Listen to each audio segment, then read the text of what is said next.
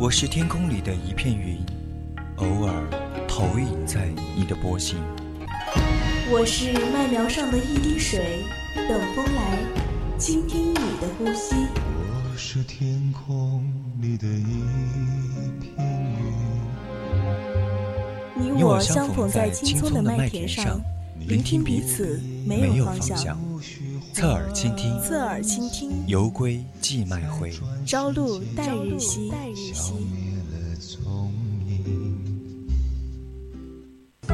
孤帆隐于天际，落日隐于长河，喧哗隐于内心。喧哗隐于内心。但我们从不隐藏于你的视野之中，隐隐约约，隐隐约隐约听到的有声电影。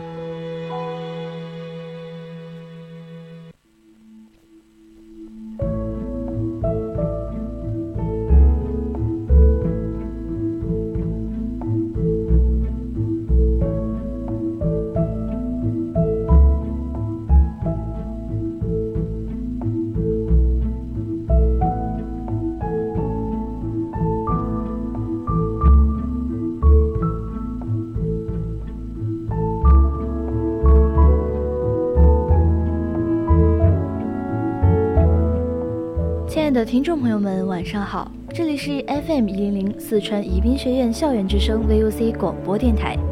在每周日晚二十一点到二十二点直播的专栏节目《侧耳倾听》，我是阿七。大家好，我是萌萌。其实今天的隐隐约约呢，我们也要给大家聊一些电影了，因为可能有的听众朋友们都会发现，我们现在隐隐约约已经是改版了这么久了。对，因为之前都是一个人的嘛，然后就感觉比较单调，然后大家听起来的话，也没有现在我们这样两个人聊起来的这样要好一些。嗯，所以说对于改版呢，感觉也是蛮不容易的，而且和大家一起聊了这么久，也是真的是很难坚持，所以说还是有点感慨的。上了大学，在电台这边，其实我们都知道还是很充实的。但是每周可以和听众们、听友们听分享自己喜欢的电影，还是很高兴。有的时候还是觉得坚持呢，真的是一件很重要的事情。不要说自己做不到，到最后的时候呢，一定会发现所有的努力都是值得的。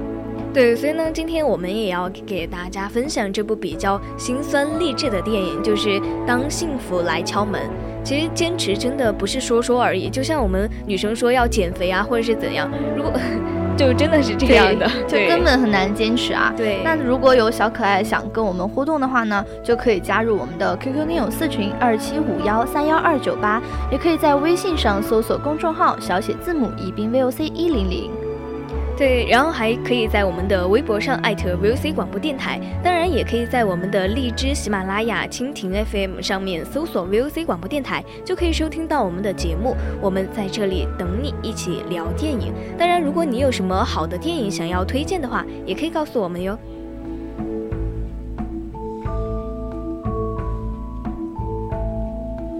那我们今。那我们今天首先呢，还是要跟大家来介绍一下隐隐约约这个内容，大致的内容就是我们今天要跟大家说的“幸当幸福来敲门”。其实这是一个非常典型的美国梦啊，主要讲的是一个人通过自己的努力呢，可以实现自己的梦想，那么幸福呢就会来敲门。其实很多人往往会对于梦想的树立啊，而往往忽略过程的艰辛。对，特别是我觉得，当面对一个看似无望的现实的时候，有的人会选择坚持，而有的人呢就会。选选择放弃了，但是我们的生活总是在这样不断的修正，并且在提醒我们要顺应大潮的人，总是较有可能的会抵达到我们成功的彼岸。但可是呢，确实就是有一些人愿意逆逆流而上。对，那这个当幸福来敲门呢，就是由加布里尔·穆奇诺执导的，威尔·史密斯等主演的美国电影。影片其实也是取自于真实故事。那我们其实知道，这个真实故事一般说出来的话，人们就会比较去想看，因为就会觉得哎比较真实，那我就想去多了解一下，对吧？就感觉是比较就贴近我们的生活。当然，影片里面也是讲述了一位就和我们生活比较贴切的一个人，因为他是一位濒临破产而。而且老婆离家一个落魄的业务员，如果刻苦的那种。能够尽善的担清责任，奋发向上，成为股市交易员，然后最后还成为了知名的金融投资家，就是这样一个黑人的励志故事。对，那我们刚刚也跟大家说，这是改自一个取材真实故事。那这个真实故事的主角呢，就是美国黑人投资专家克里斯加纳加德纳。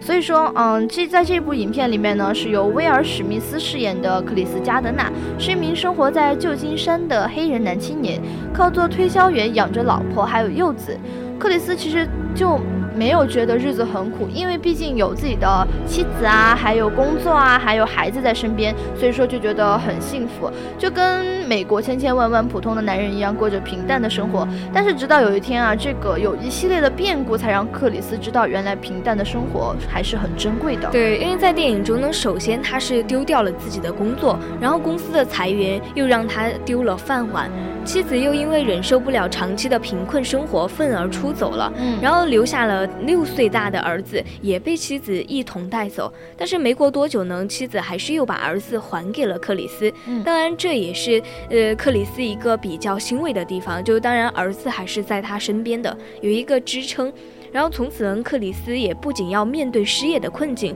还要独立的抚养儿子。就从此呢，还是遭遭受到了很大的打击。对，毕竟就是一旦有什么事情发生了之后，就好像哎，所有的倒霉事都要降临在你身上一样，收都收不住。而且呢，他也是因为长期这个欠交房租，被房东赶出了家门，带着儿子呢流落街头。在接下来的两三年中，这对苦命父子的住所从纸皮箱搬到了公共卫生间。那我们相信听友群里面的小伙伴们也是看到了我们的导听图片呢，就是一张嗯，他们父子两个睡在卫生地铁卫生间里面的图片。我个人觉得，我看到那一张，就是看到那一幕的时候是特别心酸的，因为我觉得，哎，得落魄到什么程度啊，才。才要住到卫生间里面去，而且他还是带着自己的儿子，一个父亲带着自己的儿子去住到了一个卫生间，这样已经没有家啊住的一个，而且当时我对一个状况，而且当时我记得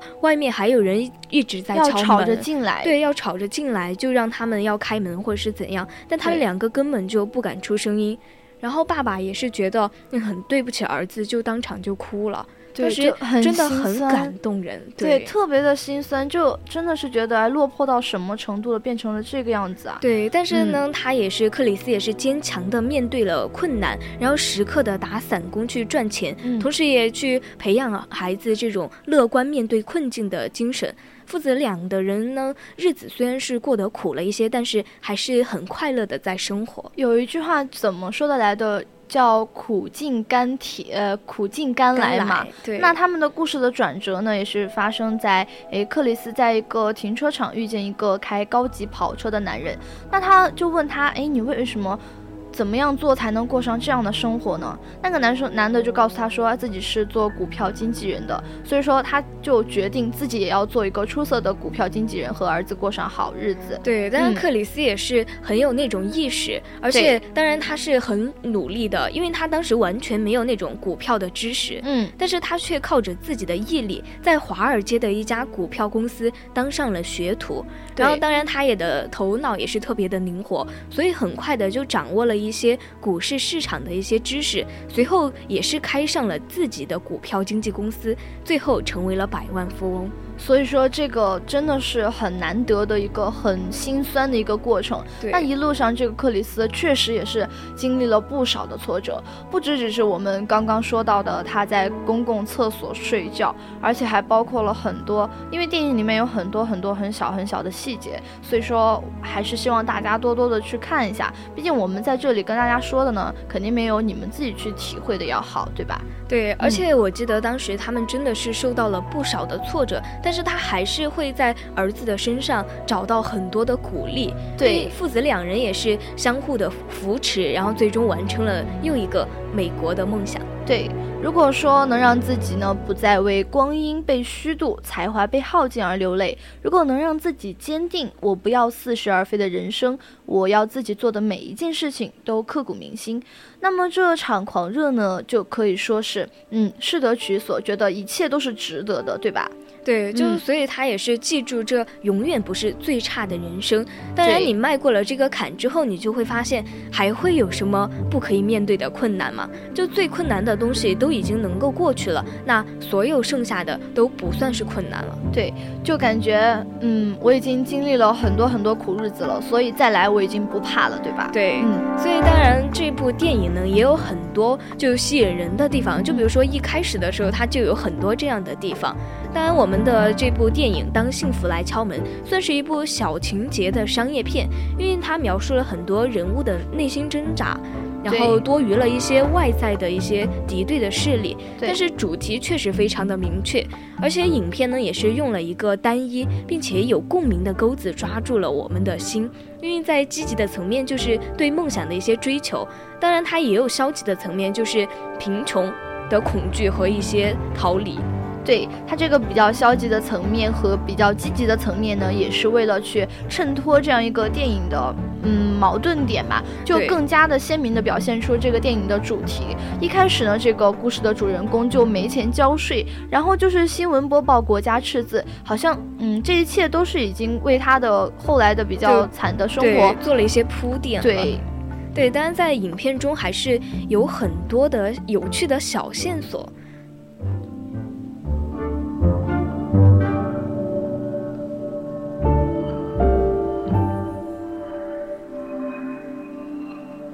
对，那你刚刚说到很多小有趣的小线索，那就是感觉有一种给人万事相互效力的这种连接感。就比如说我们刚刚说到，他说国家赤字，然后接着呢他就面临失业的这样一种状况，就感觉哎，整个过程好像都是。相应连接起来是必须要这样发生的，给你一种这种感觉。对，就像是在最开始的时候抛出了这样幸福的一个定义，所以一直都贯穿在了整个故事中。对，然后当然他有一个魔方，大家都知道，应该看过就就知道他一直在玩一个魔方。因为在前半段的魔方呢，就是从看电视的时候，主人公他自己去玩魔方的一个特写，然后再到电影播呃电影的播报，玩魔方很难，然后到最后呃一个。大咖与他坐了同一辆车，然后魔方就成为了他吸引对方注意的一个焦点，还引来了一个小高潮。对，而且不仅是这个魔方，那我们说到线索，肯定是有很多很多小小的小小的细节和线索啊，就像是呃妈妈孩子妈妈送给他的篮篮球作为礼物，也是到中间的主人翁要孩子放弃打篮球，篮球其实就是嗯昭示着梦想，就好像别人让你去放弃，然后你都会觉着不行，我要把它捡起来。就就是别人寄予我的希望，这样子的。对，当然还有后面就是逃跑进地铁，也是第一次是别人抢了主人翁的东西，第二次是他自己想要逃跑。对，当然还有一点就是我记得很清楚的，就是五元钱，因为在结尾段的时候，先是公司的领导借了他五美金，然后是得到工作后，领导还这五美金。嗯。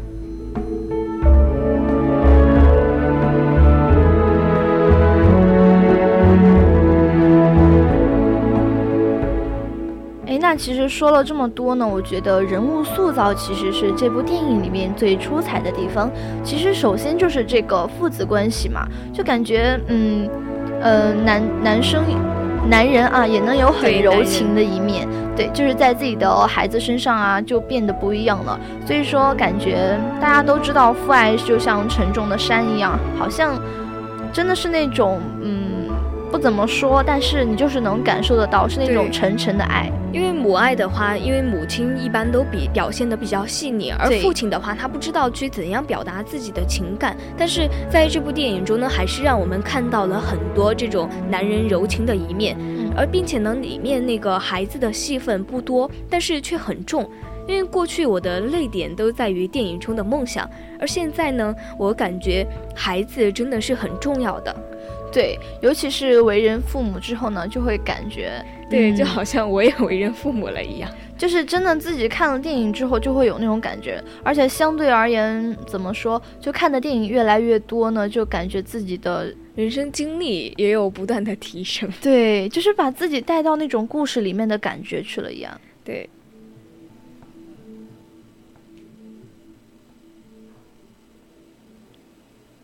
那那起初呢，看这个电影呢，是因为它的名字，就一般会被幸福啊这样的词去吸引，可能就平常太忙了，然后就更多的希聚于有一点点闲暇时间，就哎拿去轻松一下，看看电影啊，看看电视剧这样子的。就打游戏都不是很想，因为觉得很很赶很累这样的。对，其实有时候感觉打游戏的话，他去追求那种嗯，就不是很轻松的感觉了，就想要激情。对对，所以其实人人都渴望幸福，福并且都在追求着幸福。但是真正的追究起来，谁也说不上什么叫幸福。但在这部片子中呢，克里斯没有了那种潇洒的身手和滑稽的黑人笑话。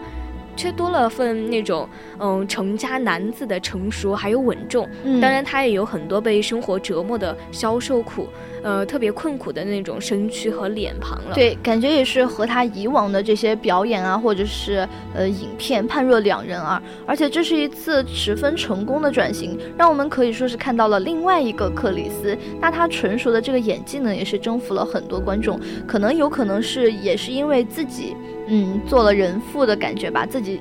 就更好的把自己的戏份和情感带到了这个戏里面，更加的嗯嗯，更加的真实了。对，就把自己生活中的经历也放到了自己的电影中。所以在这部电影中呢，这种父子温温馨而且并且励志的故事呢，也显然能够打动很多观众的心。因为这种贫穷的生活，然后妻子的抛弃，只剩下一个近中年的男人，还要带着自己的儿子在大街上风餐露宿。为了让孩子能够有正常的上学环境，他也是去卖血啊，还跑了好几条街去寻找流浪汉。因为那个当时流浪汉是抢走了只能给他换几套嗯几餐饭的那种医疗仪器。对他个人好像就抱着那个医疗仪器就嗯。怎么说？感觉那个医疗仪器就是他全身的身家，所以说他就一直带着。然后被抢走之后，好像就很绝望。那他也是跟这个一群刚毕业的孩子在同一个起跑线上争一个实习机会。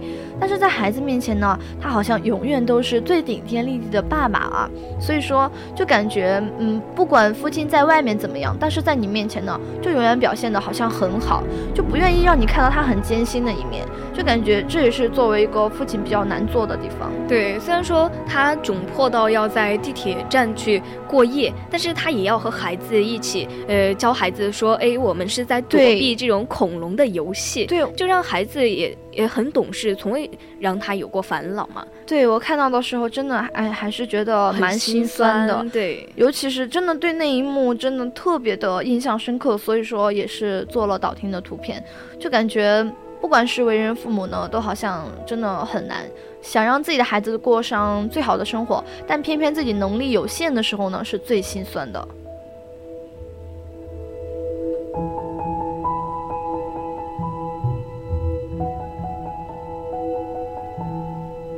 哎，那我们也是说，不管你现在是处于一个人生的什么阶段，比如说，哎，你现在过得很好啊，那很好。那比如说你现在过得不好呢，或者说在生活的低谷，也是想要劝你不要灰心。幸福呢是机遇，机遇需要你去寻找和把握。就像嗯，用许三多的一句话就是说，不抛弃，不放弃，绝望就会变成希望。